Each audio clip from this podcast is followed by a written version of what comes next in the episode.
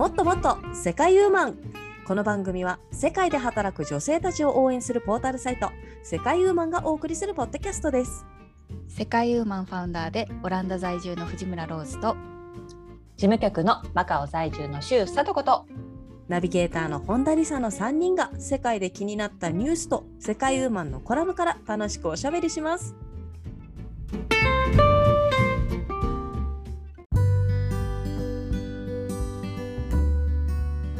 こんにちは。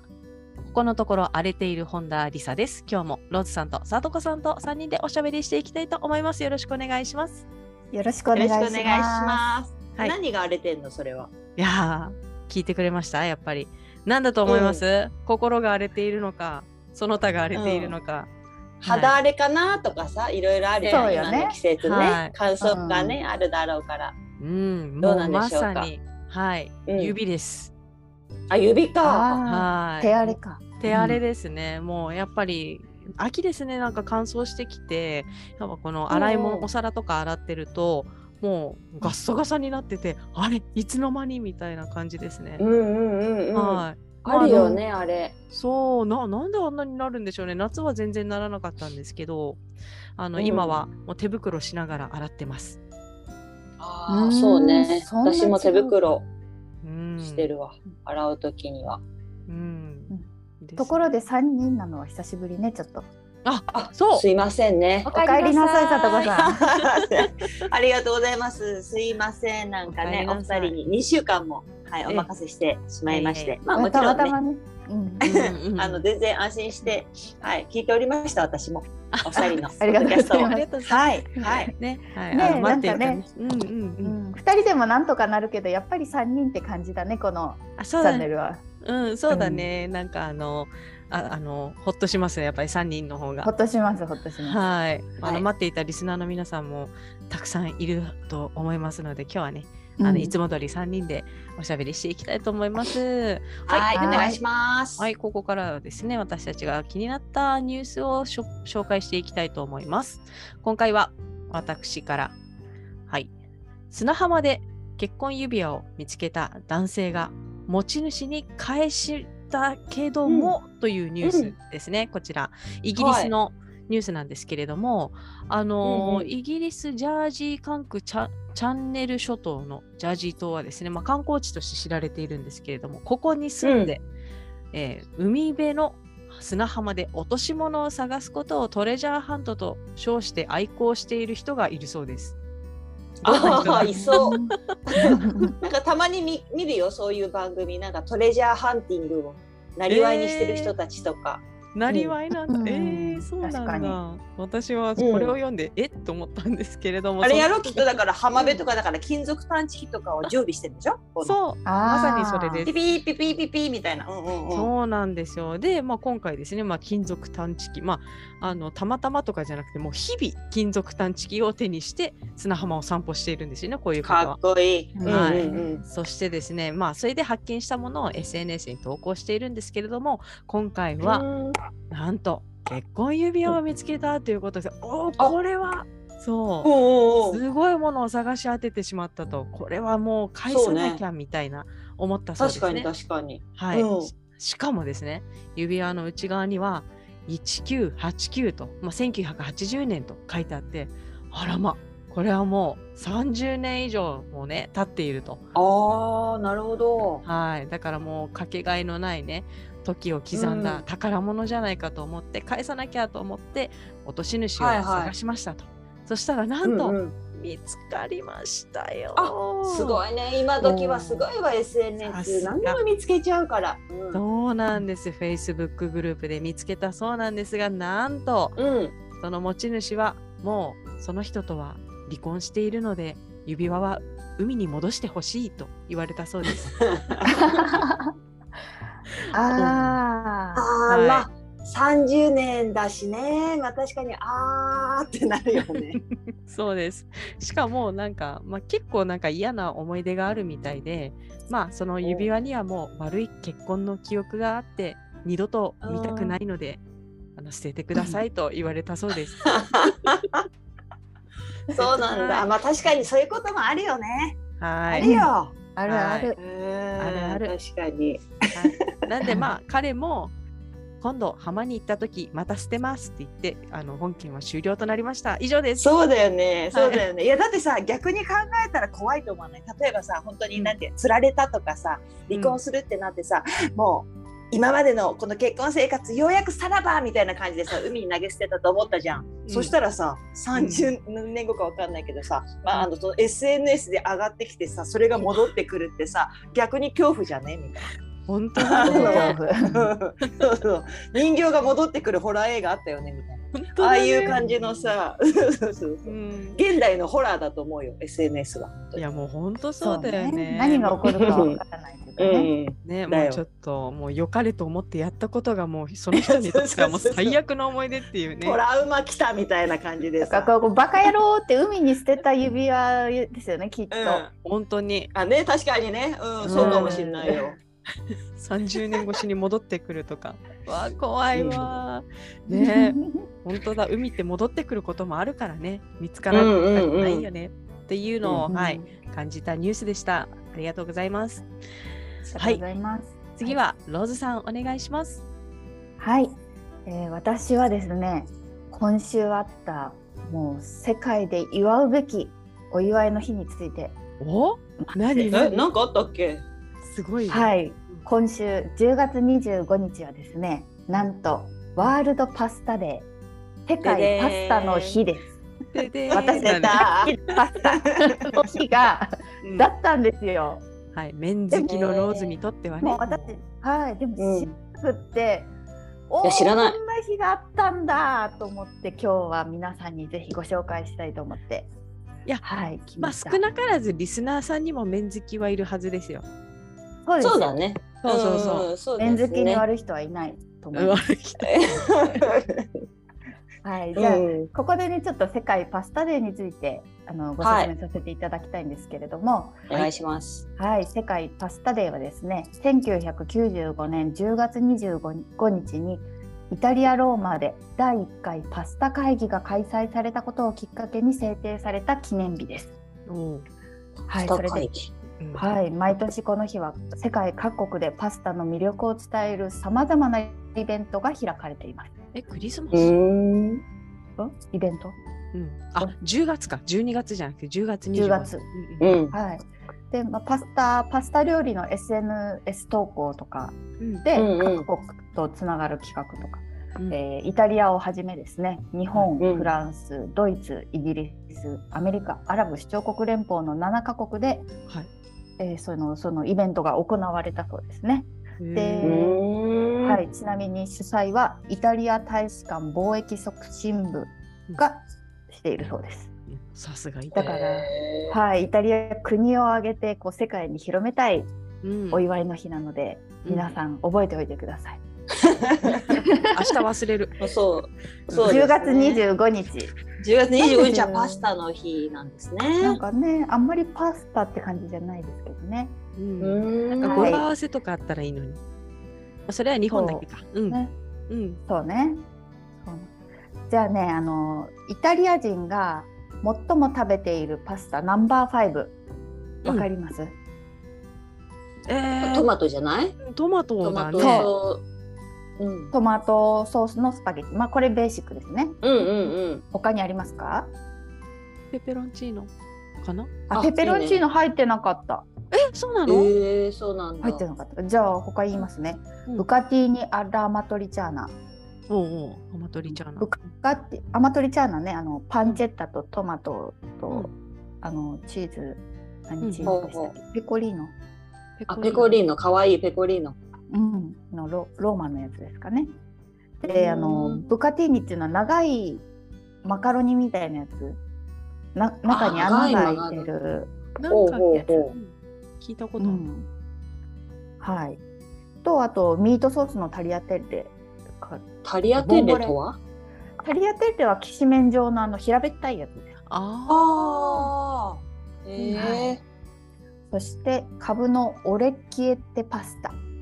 これはあのショートパスタの種類で耳の形をしてるやつです。耳の形？耳っぽい ちっちゃい耳っぽい形かな。はい。あ。うん。そしてトロフィエのペスト添え。トロトロフィエ？トロフィエ？トロフィエ？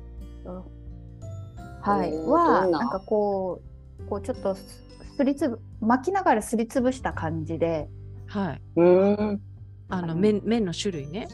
麺の種類これもショートパスタですね。これなんかほら、あのー手でくるくるこうや粘土そうそうそうみたいにしてるやつ？うん形が削った木くずに似てるとか言われてるらしいですよ。おあその感性はちょっと持ってないかな。うん。日本人的に言うと小よりに似てますねってこれには書いてます。小よりねはいはいはいはい。そうそうそうはいはいはい。そんな感じのやつ。はい。ねじねじ。うんうん。はい。以上だそうです。そうなんだ。なんかどれもあんまりピンとこなかったけど、やっぱり、うん。うん。そう。ちょっと難しかったわ、全部。あの、カタカナが。そうそうそうそうそう。カタカナ馴染みがなかった。うんうんうん。じゃあじゃあ二人が好きなパスタは何ですか？私あのこの間ねあのクックパッド、まあ、無課金ユーザーですけれどもそこであの見つけた納豆ツナパスタが非常によくできて美味しかったです。えー、いいな。ぁ、えー、食べる？さとこさん、納豆食べるの？私ね最近ねちょっと納豆が好きになってきなってですねご飯の上じゃなくてもう混ぜ混ぜしてそのまま、あのガブガブっと小腹が空いたら今納豆を食べとります。あ、これはメサホンダ効果じゃん。そうそう、私が一重にね。納豆納豆言ってるから、こう、洗脳され洗脳されたんですかね。だって私今日の朝納豆ご飯だったよ。あらあ、本当。あ、久々にゲットして。うん、いいじゃないですか。はい私は最近納豆食べてないんですけどね。あれ？あ、そうなの？はい。でもいいですね。美味しいですよね、納豆パスタ。でもツナと合うんだ。ね。合う。へえー作ってみよで海苔とかかけるの？海苔も、うん、あの刻んでこう刻み海苔にしてね。う。あとネうんギネギ散らしたかな。まあそんな感じで美味しかったですよ。えー食べたい。私はね、あれよ、うん私も和風パスタかな、なんか、しめじとかさ、ベーコンとか入って、ちょっとコンソメの、ちょっとスープがあるような、なんか、日本のファミレスとか、あのパスタ屋さんとかであるような、ああいうのがわ好きです。かる。はい。いいねうん。ほっとするよね、あれね。うん。美味しい。そっか和風か和風ってやっぱハードル高いだってきのこ一個、うんマッシュルームはすぐ手に入るけどそれ以外はちょっと高いみたいな。あ、そうなの、ういいんん。じゃない、うん、うんだから私はトマトソースですかね日常よく食べるのは。うん。へーそうなんだ。あ、ちょっとキノコでさ、一つ思い出した話していい？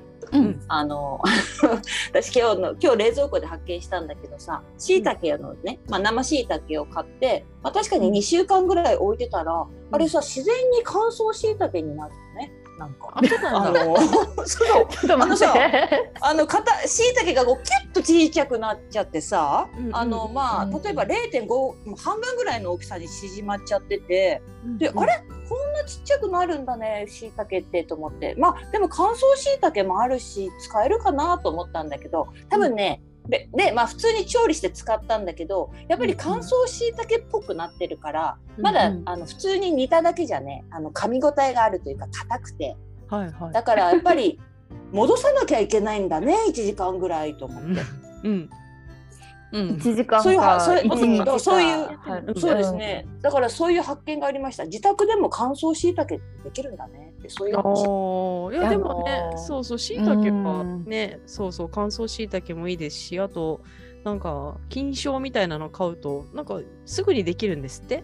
しいたけって。へえ、そうなん大きくだ。なるから。そう。日本もねコロナになったばっかりの時とかは自宅でうんうん。なんか、あの菌床だけ買ってそうそうキット買ってしいたけぐんぐん育ててなんか2回ぐらい収穫できるからそれをなんかメルカリで売るとかそういうのやってる人結構さえ売るんだ。買う人いるんだ。結構なんかね売れるらしいですよ。へえ。ね、しかも売れなくても乾燥しいたけとして売れるかもしれないね。つまん。いやー冷蔵庫で乾燥しいたけができるとは知らなかったな。知らなかったでしょ。私も知らなかったんですよいや。いいいいのかな、それ乾燥 私も。こうね日陰干しでそうそう。ほらビタミン D が豊富って言うじゃないですかそうそう干物って。ううんん。うん、本当に。冷蔵庫で作ったらどうなのかなっていうのが気になります確かに。ね。う。うんうんんまあお腹が痛くならなければね OK みたいなとこありますはい、大丈夫でした。カビとかはいなければ大丈夫なんじゃないかなと思います。はい。うんそんなローズはどんなパスタが一番好きなんですか？あれだからえ私困る。ごま ニヤニヤニヤニヤしてるんですけど。ねさっきからパスタのこれは説明するために写真見てたらもうよだれ出てきちゃって。へ赤い系私トマト系、うん。トマトもですし、あとガーリックオイル系も。あいいね。ーうん。うん。なんなんでも麺さえ食べれればってとこがあるので。へ愚問でしたね私の何が好きですか？っていうえ。そうだね。うんもうなんかそうパスタの国の王女様みたいなそうそうそういう感じだもんね。そうあ、本当？いや光栄です。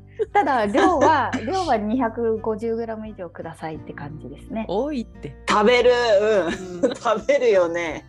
うん多いってわかりますもうちょっと入ると思うんですけど、さすがにそれ以上はいけないなと思って。さすがです。遠慮した一袋量がそう250なんだ以上なんだうん、うんそう。えいやい250です。あの1袋500グラム入ってるでしょ、うん。大体。だから大体こう半分ぐらい取って1回分なんです、私。のすごいね。すごいな。そっかそすごいね。わかりました、はい。それぐらい好きなスパゲティは麺ですっていう感じでしたね 今の。そうだね。まあさすがに麺だけじゃ食べれないけどまあオリーブオイルとうん。あのパルミジャーノがあったらもういける私あーでも美味しいかも、へそれもそれで。うん美味しい。ですね。そう。あとねそうだそうだ。皆さんに知っていただきたいのがあの水浸しパスタ？水浸しパスタ？あれ？あなんかあでも聞いたことある。水で戻すやつやろ？そう乾麺を水にまあ23時間つけておくんですよ。うんうん。うんうんうん。それでゆそれすると柔らかくなるんですよね。うんうんうん。でその後茹でると、うん。もうあの生パスタみたいになる。ああ、じゃああれ。かお米をなんか少し水に浸し浸してから炊飯するみたいなイメージですようね。まあそうかもね。うんでもなんか結構ブヨブヨになりそうな感じがするけどしないんだ。ねしないしない。なんか多少忘れててもね、ちょっとこ腰がなくなるかなと思うけどちょうどいい感じですぐ茹で上がるし。ただなんかこうお腹と相談するのが大変こう34時間待つからあ 今日の昼食べようと思って朝入れとくとかあ、なるほどね。計画的そんな感じに。。うんありがとうございました。じゃあ次はさとこさんのはい。はい。はい。はい、私からのニュースはですね、フィリピンのニュースなんですけれども、大学生のカンニング防止棒が話題にというものなんですね。はい、うんこちらね、まあビジュアルで見てぜひいただきたいニュースなんですけれども、はいこ。ちらはあのフィリピンの大学生が自分ので作ったですね、それぞれが作ったカンニング防止をかぶってテストを受けているっていう写真が撮られてるんですが、まあそれがね本当あのいろいろクリエイティビティに満ちていて見てて面白いよっていうそういったニュースなんですね。うん。なのでまあ ある子はまあ簡単にフルフェイスのあのヘルメットをかぶっていたりですとか、うん。あとはそうですねあの紙でね、うん。あの紙を丸めたものをあのゴーグルみたいな眼鏡につけたこうなんていうんですか望遠鏡型のものを。作っていて視界が、はを制限する、えーゆっていうような子もいますしあとは本当になんていうんですかね廃材の卵のパックあるじゃないですか。業務用パックみたいな。それを、うん。もう視界を遮るように頭に巻きつけるだったりとかですね。なんかこういうまああのよく言えば独創性っていうんですかねはい。はい、が結構それがまあその SNS 映えするっていうことでフィリピンで結構ですね、あの話題になったというかバイラルになったんですけれどもまあ私一つ目の疑問としてえこれ大学生がやってんの？中学生じゃなくて？みたいな。一つそこね。はい。そうね、そうね。一。つ、うん、一つそこね。そうそう。ね。っていうのもあったりと そうそう、うん。あったりとかしたんですけどで私もこれが面白くってあのインスタのストーリーに上げて上げたらうん。あのフォロワーさんから「わあ廃材を使ってるなんて SDGs にもあのもう考えてるんですね」とかっていうさコメントがあってさ「わそういう視点もある?」みたいな。なんかうん。で思ったり、はい、はしたんですけれども、まあ、これはですね結局なんか教授があの社会実験的にやっているようでしてで、まあ、こうやって自分でそのカーニング防止用のね、まあ、何か帽子を作ってこいとか言うと、まあ、学生はそれに応じたものを作ってきてでさらには集中力も上がるというかで、まあ、やっぱりもちろんそういったカーニングといった、えーこう行為工作は行われないし逆になんか試験の成績が上がるだったりとかっていうねなんか経験あのデータも出ているようなんですよね。なので今年度の成績が上がった生徒たちも多かったみたいなそういったところがあるので、はいまあ、だから一つはやっぱりそのものは考えようというかなんか工夫はいろいろできるんだなみたいなうんそういったところは思いましたね。そうですね。まああの、ん率直にあのこのマスク作ってる時間をテスト勉強に当てなさいって思ったのと 本当本当そこよね。まあでも結構いろんなのあってなんか面白いなと思ったのが、なんかもういかにもなんだろうあの三角コーンみたいななんか昔の漫画のうんうんうん。悪の親玉みたいななんかはいはいはい。そういうのかぶってる人があのセンスが光ってるなっていうのと、あとあの写真見てたらですねあの一人カメラ目線の子とかがいてえこれ全然カンニングできてるじゃんっていう、遮られてないじゃん。遮られてないというかその人は、うん。ただこうバンダナで鼻から下をこうんううん。巻いているっていう、ちょっとカンニングとは、うんうんあのあまり関係のない、うんうんあの防止策をしている方もいて まはいはい。あ楽しいなっていう感じがしました。そうだよね。はい。どうですか、そうなんですよ。は？い。なんかね机を離したりとかねう。ん。おいおい学校って感じですけどちょちょっと遊んでますよねこの教授。まあそうだと思う。うんそうですね。まあでもそういう遊び心がある先生って必ずいたよね。いた？そう。そう？なんかあのうん回答をさ、ほらあの選択肢式でなんかあの何ですかカタカナの選択肢なんですけれどもその記号がね、うん並べていくとなんか文章になるとか、そういう先生いませんでした？ああ。はいうんいなかったね今の感じだと。いたかないたようなどうだかって感じかな。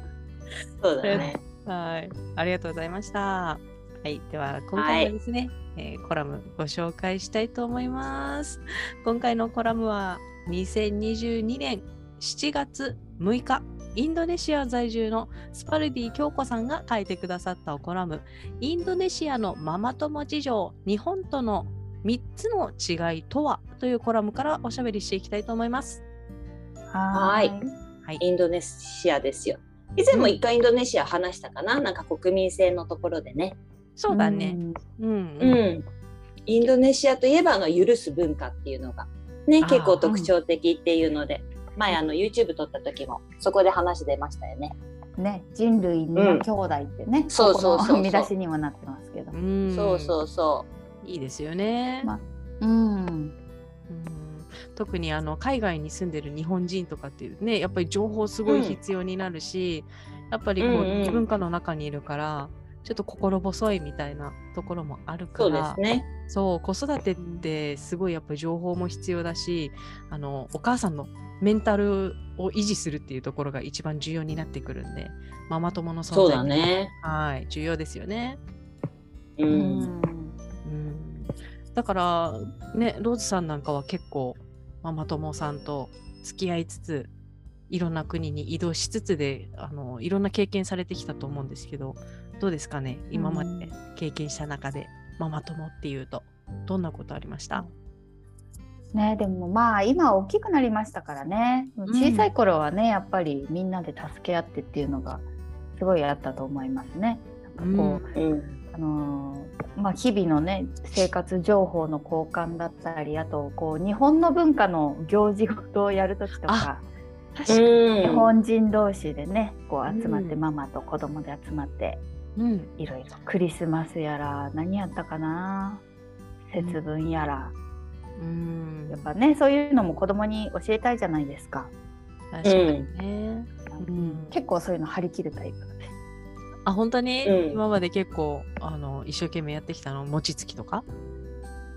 餅つきはねさすがにねキネと嘘を持ってないけど、でも日本人会がやってた時はありましたねマレーシアの時。うーうんん。そうなんですね。マカオもね、マカオ餅つきやってたよね。うん。マカオ日本人会も持ってんだ。えー、魔法日本人会が持ってるかわかんないけどホテルでやってたね。あのあホテルが持って大る。倉で。うん。うーん。あ確かに日系企業があるとねなんかそういう小道具というか、うんそういうのが強そうよね。そうですね。うん確かにはい。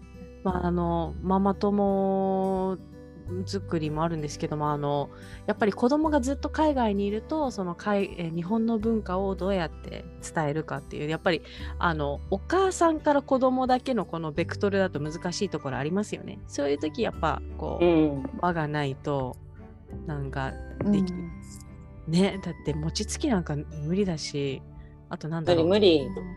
でも家でついてたよこのなんか瓶の空き瓶とか使って。あそうなの？えもち米とか？偉いね。うん。なん結構何でもできることはへ時間のいるからうんやるからだからこう結構じ誘ってやってた私が。うん。すごいすごい。あんことねまあやっぱり、うんうん。うん、あんことかもまあ中華麺だったから買ったかもしれないしどうですかね。うんうん。でも、うん、自分の家族だけじゃなくてやっぱりいろんな家族と一緒にやれた方が楽しいですよね。へーそうなんですねまあそういう時ねやっぱりママ友さんがいるとねあのやっぱ一人で準備するっていうより誰かと一緒にやった方が早かったりとかねうん手伝ってもらえるとありがたいですよね。ううんんそうですね。ママ友を作る時のコツとか、あのあるんですか、ローズさんは。コツですか？うん。コツはまあざっくばらんにざっくばらんに。なんか最初今みたいにあれじゃない、そのローズが発信してるからこれ何やらないとかさ餅餅作らないとかさそんな感じであ発信してたら集まってくるんじゃない？うん。てかべ発信っていうかやっぱ誘う誘ううん。うん自分からできるだけ声かけてうん。誰かこう積極な的な人がいて声かけてくれると楽ですけど、うん。いない場合は家に閉じこもるより誰かこう一緒にやってくれる人誘って、うんうんうんじゃあ結構ね皆さん乗ってくれますし子供も喜ぶしね、うん。うんうんいいかな積極性は大事かもねうんそうだ。ね。あとこうオープンでいることとかうんうん。そこのさ、なんか力加減がね、私多分下手くそで、積極的すぎて向こうが引いちゃうみたいな。これ日本の文化なのかわかんないんだけど、ちょっとこう、押しすぎちゃってるのかな私がみたいな感じであんまりこう私はねママ友作り下手くそなのよね。意外そうだ。けどね意外意外、ねえそうだよ。多分相手はこの中さ、であれじゃない？なんかあんまり言ってはいないけど、すごい感謝してるんじゃないの？リサさんに。ねそれだったそら、んな積極的に。うん、そんな感じするけどね、なんか。ねえどう考えてもこの中で一番そうそういそうそうそうそう。ねえ、本当だよ。そうだねはい。まあね今はねちょっとまあ LINE 交換しときませんかみたいな感じだと向こうもまあうんうんうん割とね、あの快くあの受けてくださることが多いんですけどもそこから先ですよね、そこからなかなかあの仲良くなりにくいなっていう感じは私はありますね。うーん。なんだろうね。その距離感は難しいですね。うんうんうん、そうですね。確かに。そう。うんうん、えじゃあリサさんはどうしてんの？そのやっぱり知りたい情報だったりとかさなんかその、まあ本当は交換して情報交換とかして得たい情報とかっていうのは今どういうふうにしてゲットしたりしてるんですか？うん、まあ基本的にはあのそういった、えー知ってそうな人に聞きますけどそれよりかはな例えば学校にこれから子供が入学するについて知りたいなと思ったら、でできれば同じぐらいのなんかこれからうんうん。入学するママさんとかに聞きたいんですけど、うんうん。近所のお隣さんとかに聞いてみたりとかあとはもう直接学校に聞くとかなんかそういうはいはいはいはい。はい、うーん。です。確かに。ああでもいろいろねなんかそういうアンテナっていうかさ方法を知ってるからいいじゃんね、あまあそうですね。はうい。ん。ママ友とさ友達？普通の友達の違いって何だと思う、やっぱり違うよねなんか。大人になって知り合った友達もママ友じゃない人っていますよね。子供がいるけど。そうだうね。んうん、なんかででもあ。私はママ友だと思ってたらママ友って感じじゃないじゃん、うちらはみたいなこと言われたことがあってあれ？みたいな私はママ友あ そうなんだ。あれ向こうから向こうからぐいぐい来てるじゃん。いやそれはあの、まあ、またちょっと違う分野のお友達だったんですけどもうんはいなんかあのあれと思ったんですけどやっぱそこはね子供の年齢が違ったからだと思うんですよね。私あーああ、そうかそうか。そうそうやっぱママそうそうママ友って同じクラスのお母さんがやっぱうん一番多いと思う。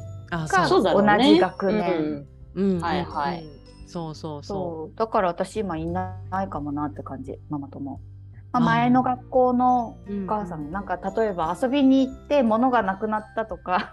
うん。次なんかどっか出かけるって言ってるからなんかこう大丈夫かなとかこの下調べの時にこう連絡するとか、うん。結構実務的な感じ。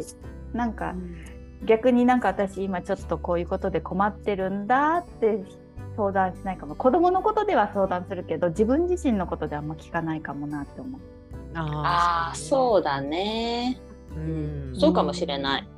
うん、ですね。だからそう、私もそのお友達には、私の疑問をそのおお母さんに聞いて、いろいろ解決してもらってて、私はママ友だと思ってたけど、まあ、そのお母さんからしたら、まあ、年上だったんで、なんか、うんうんそのお母さんが聞きたいことは私に対してはないわけですよね。もう、うん小さい子だったうんで。だから、まあ、うん向こうの認識としては、やっぱりこう、自分の悩みをこう、相談したり解決したりとかする対象じゃなかったんで、あ、ママ友ではなかった、ただの友達だったんだな、みたいな、そういう、はい、すれ違いがありましたね。はい。うんパパ友はいますか？さとこさんは。いないよ。パパ友とはだってうまくやっていけるかちょっと疑問だよね。だってさ、うん。なんかまあ、ま、ママとしてのなんていうのか共感性がパパにもその、まあそれあれでしょ？うん。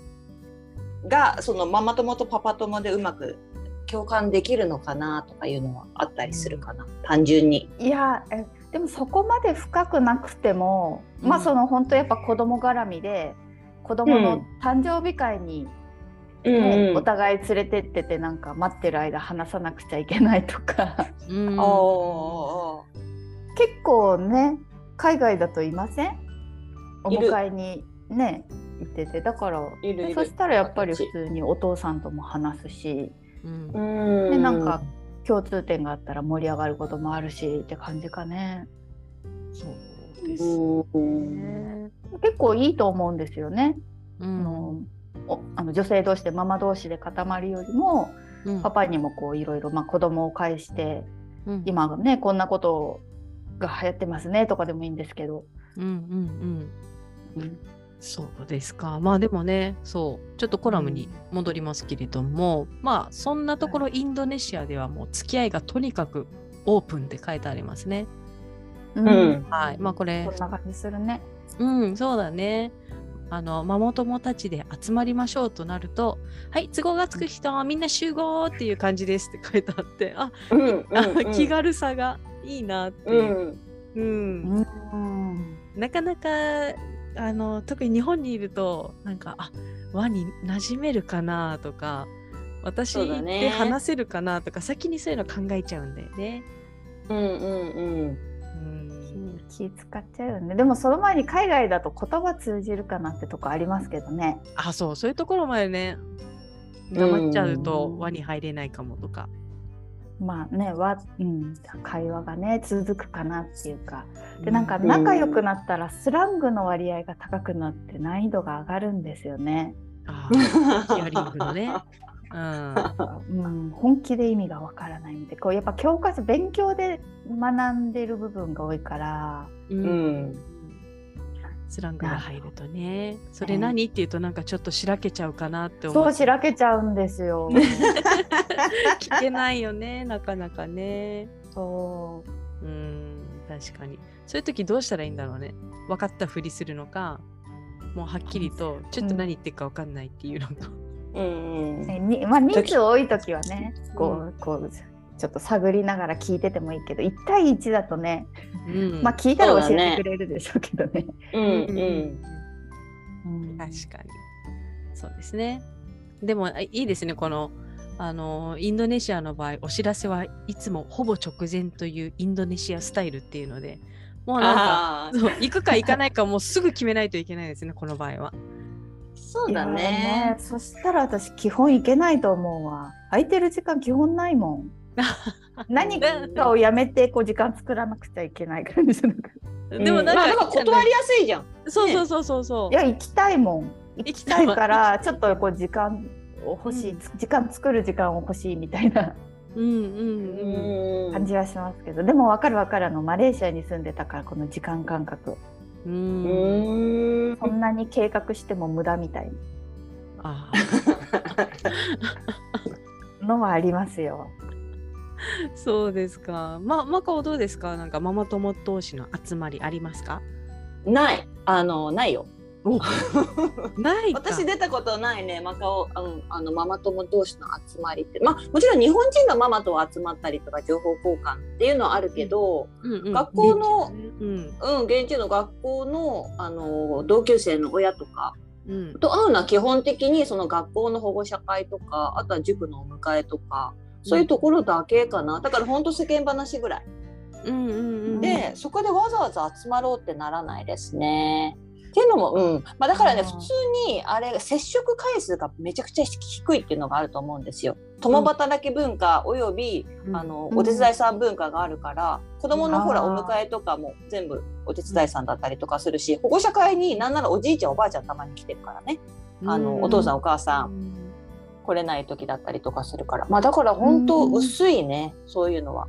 で、ね。うん。だからやっぱりしあとはやっぱりグループチャットとかが結構あったから先生とそのグクラスのとか。あだから聞き聞くこととか学校のこととかはもう先生に直接聞くとかそんな感じだったかな。あうーんまあ、私も、まあ、数年間だけマカオにいましたけど子供が生まれた後、うん。まあ、でもなんか、マカオのお母さんってあんまりこのお母さん感が出てないというかやっぱりいろんな人が育児してるから、そうそうそうそう。だからなんうんかその感覚の違いはあったかなっていう気がしうます。ね。ん。はい。やっぱりちょっとね日本はママの責任が重すぎる重い。ね。うん。けどなんかやっぱり自分もその中どっぷり使って育ったもんだからやっぱりちょっとそそうじゃないと落ち着かないところもありますね。うんそうだよねうんそれはあると思うよ。うん、うんっていうところがありました。はい。うんいやでもママ友同士がね仲良くなっていくとだんだんこう家族ぐるみの付き合いとかになって子供たち同士でお泊まり会とかねあったりとか私のあの子供のクラスとかでもなんか、うんあなあの先週ね何々ちゃん家に泊まってきたのとか女の子とかおしゃべりだから私に報う告んくれるんですよね。そうなんだ。そう。あの結構はい聞いてないよ私は別にねなんか先週何してたのとか言ってないんだけど どこのお家に行ったのみたいな。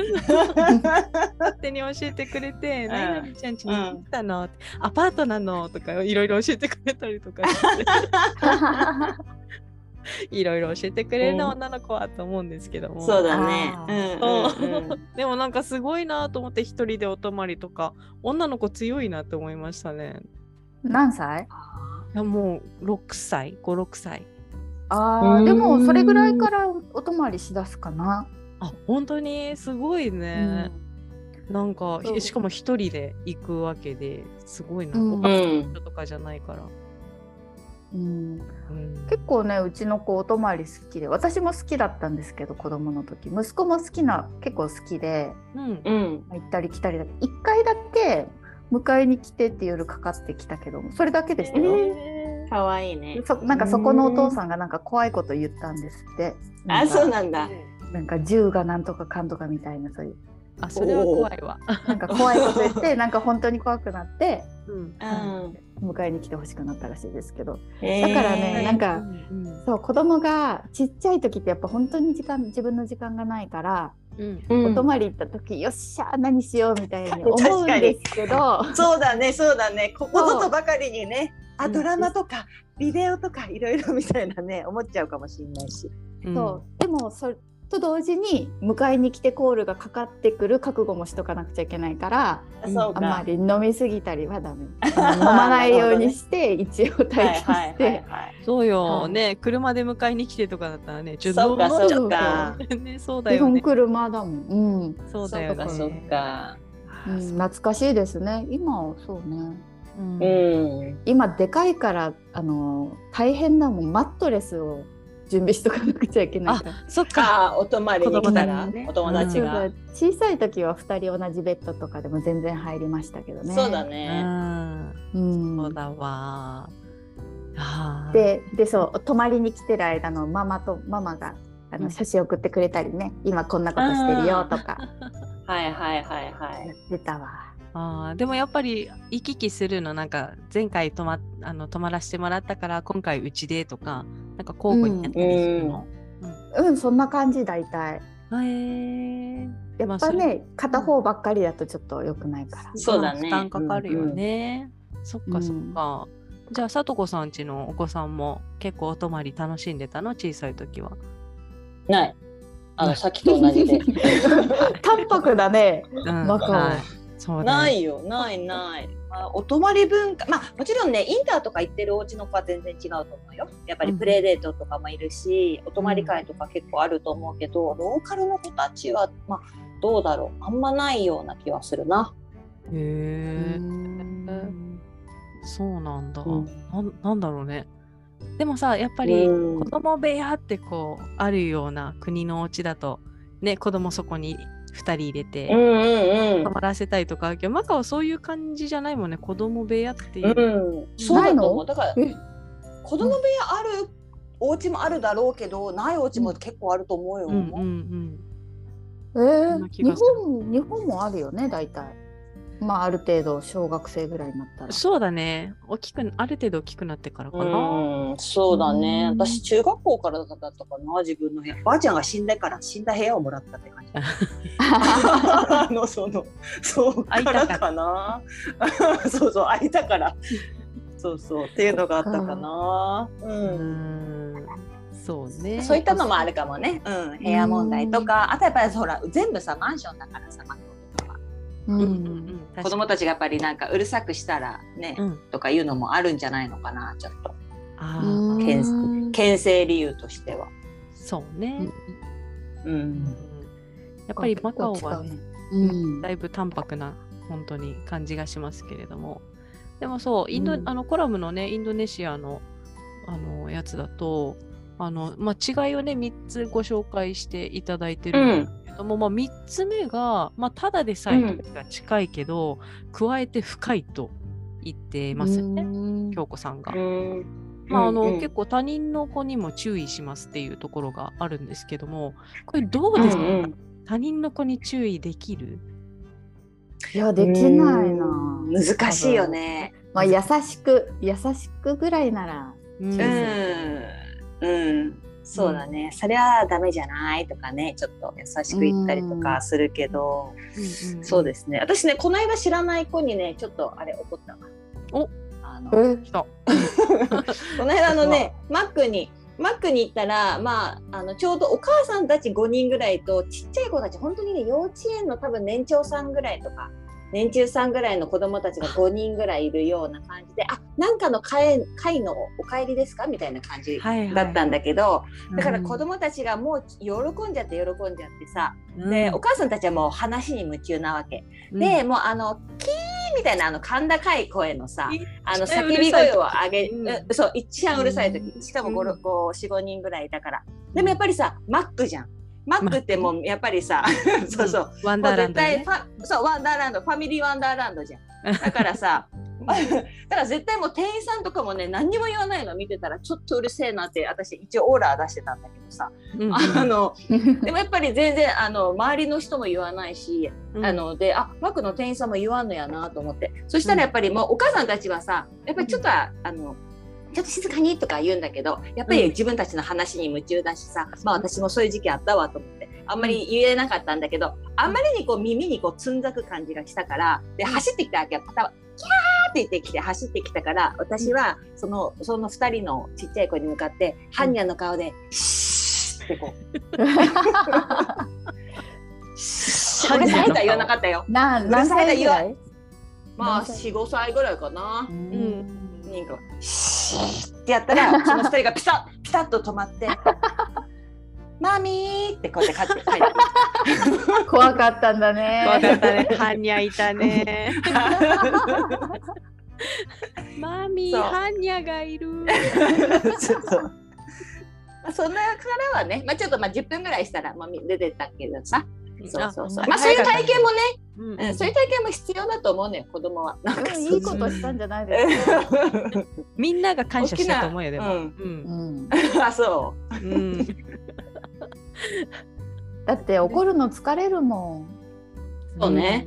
ね自分の子供はまあこう産んだ責任があるからまあ怒りますうんうけど、ん。ねよそ様の子までうん疲れるからさ、あとなんか、ねなんちょか怒られても私が怒られても困るし。そそうなのよね、うん。ちょっと厄介な親御さんとかだとめんどくさいなって思っちゃったりするよね。うんトラブルそうだね。になってもあれだからうんうん我慢しますけど、確かに。偉い。ね。なんならね、ほら、マックとかおじいちゃんおばあちゃん多いじゃない？マック、うん。マック、マカオのマック。なんかうん元気だねーぐらいにしか思ってないと思うんだよね、多分。うん、そうだね。だから耳が遠いからあんま聞こえてないと思うわ。だろうね。それもあの高い声が高い音聞こえないんだあよね。聞こえないんだもんね周波数的にね。あうんー そりゃあじゃあもそうねね。そううん私たち世代が言うしかないよね。うんでもね一回うちねそれで言うとあったななんかね遊び場子供たちの遊び場に連れてった時にうちの息子が多分小学校3年生ぐらいの時だったかな、なんか泣いてきたわけ。であの子が僕の首を蹴ったとかって言うともううちの、うん。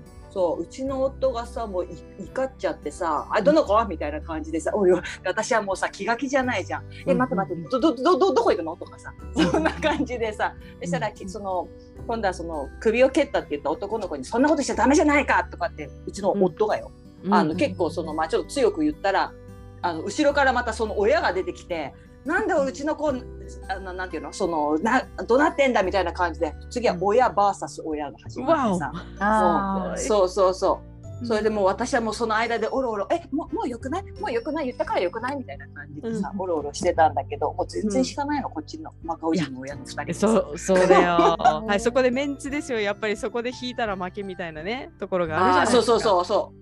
そういうのがあるらしくてでもこっちとしてはさえ相手がまあどんな人かも分かんないわけじゃんね。本当ですよ。そんなさ、うん。そうそう。っていうなんかリスクもあるしさそうそうそう。それでいや子供がいたとこだからさ親がそんなに熱くならなくてもみたいな感じで思っちゃうんだけど。うん。でも結局はなんか、そうそう。ある程度バトルして結局あのスタッフの人が来ましたよ。あそこの子おー。そうそうそうそうそう。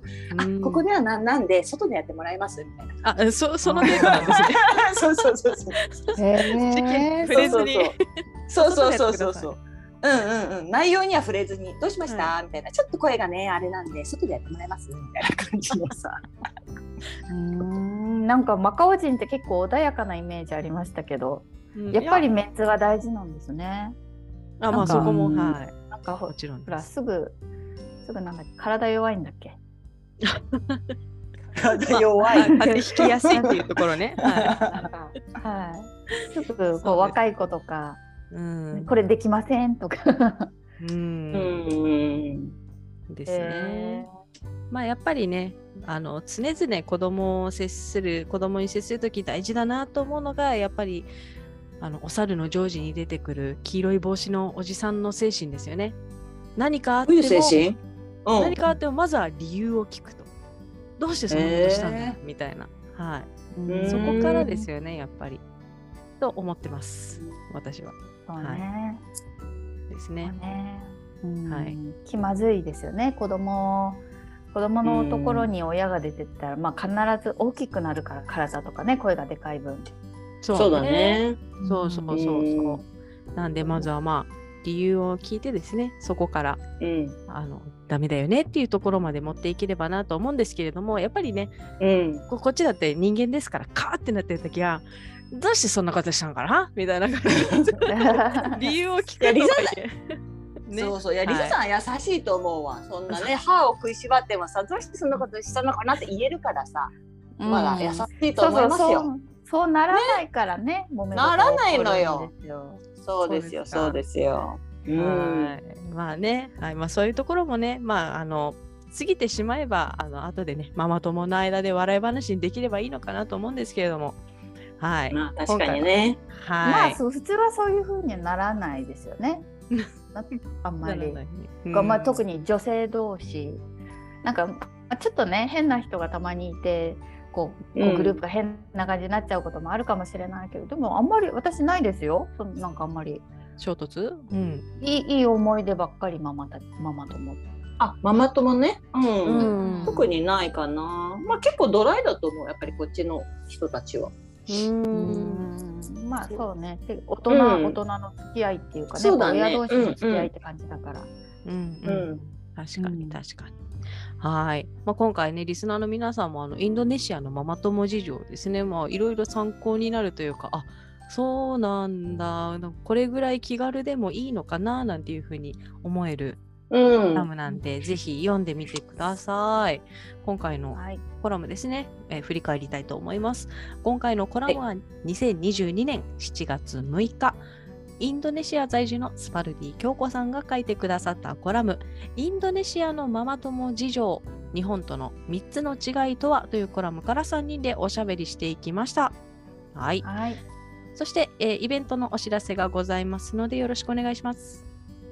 はい、えー、11月交流会のお知らせです、えー世界ウーマンの交流会ですね、えーみんなで楽しくおしゃべりをしましょうという会になっております、えー11月の12日土曜日です今回ね2回開催しますよ、え1回目はね日本時間の朝7時から8時までの会そして2回目が、えー日本時間夜9時から10時までの会というふうになっております。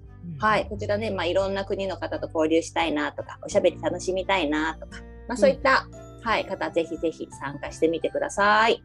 はい。じゃあ、こっはいち、うん、はい。こちらのですね、えー交流会のお知らせのリンクを概要欄に貼っておきますので、覗いてみてください。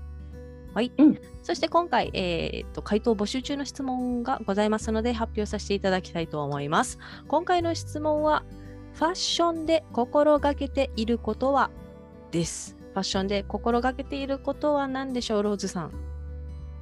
ドキ どうな なんですかね。うん。まあ、うん、まあ、し品があるうん服装はしたいですかね。あ、やっぱりね、見見る方が見ていいなって思う。見苦しくないような。見苦しい格好ってどんなちょっとなんか、かあの、いやうん目線に困る服装とかやっぱりあるじゃないですか。とかなんでこの人こんな格好をしてんだろうみたいな。ちょっとね、胸が開きすぎてたりとかね。はいい。はい。うちのティーンがね、常にへそを出してますよ。うちのあー15歳のティーンがまが。あ流行ってますからね。うんうん、そうです。ね。うん。さとこさんは？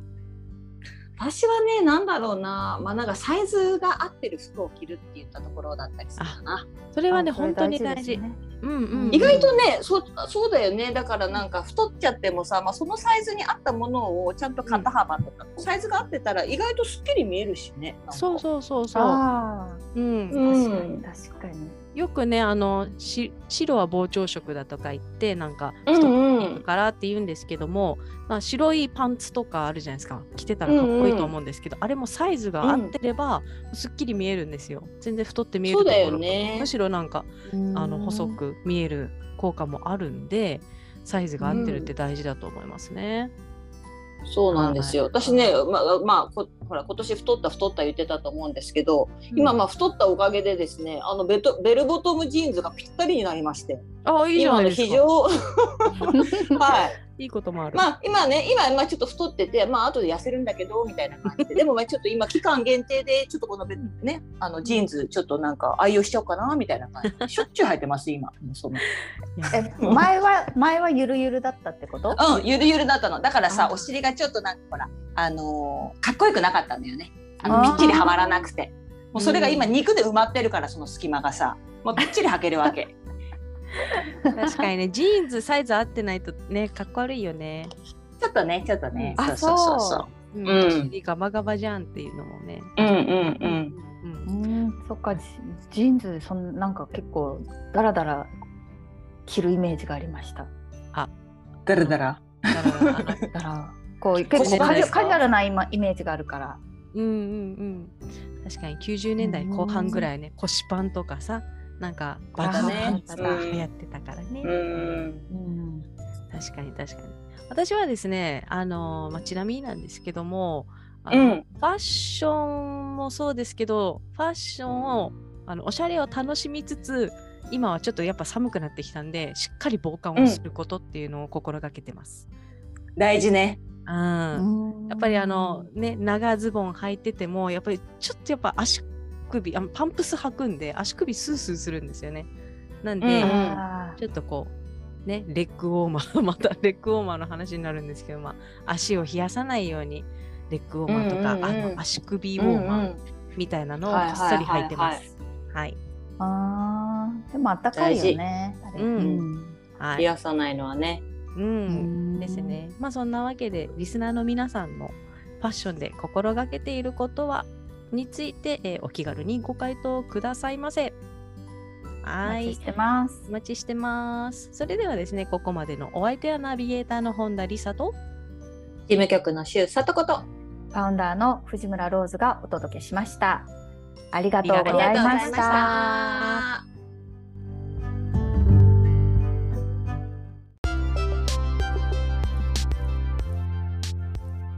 世界ウーマンのウェブサイトは www.sekaiwoman.com www.sekaiwoman.com です。エピソードの概要欄にも URL を記載しています。取り上げてほしいトピックなどございましたら、世界ウーマンサイトのお問い合わせフォームからお寄せくださいね。それではまた次回をお楽しみに。最後までお聞きいただきありがとうございました。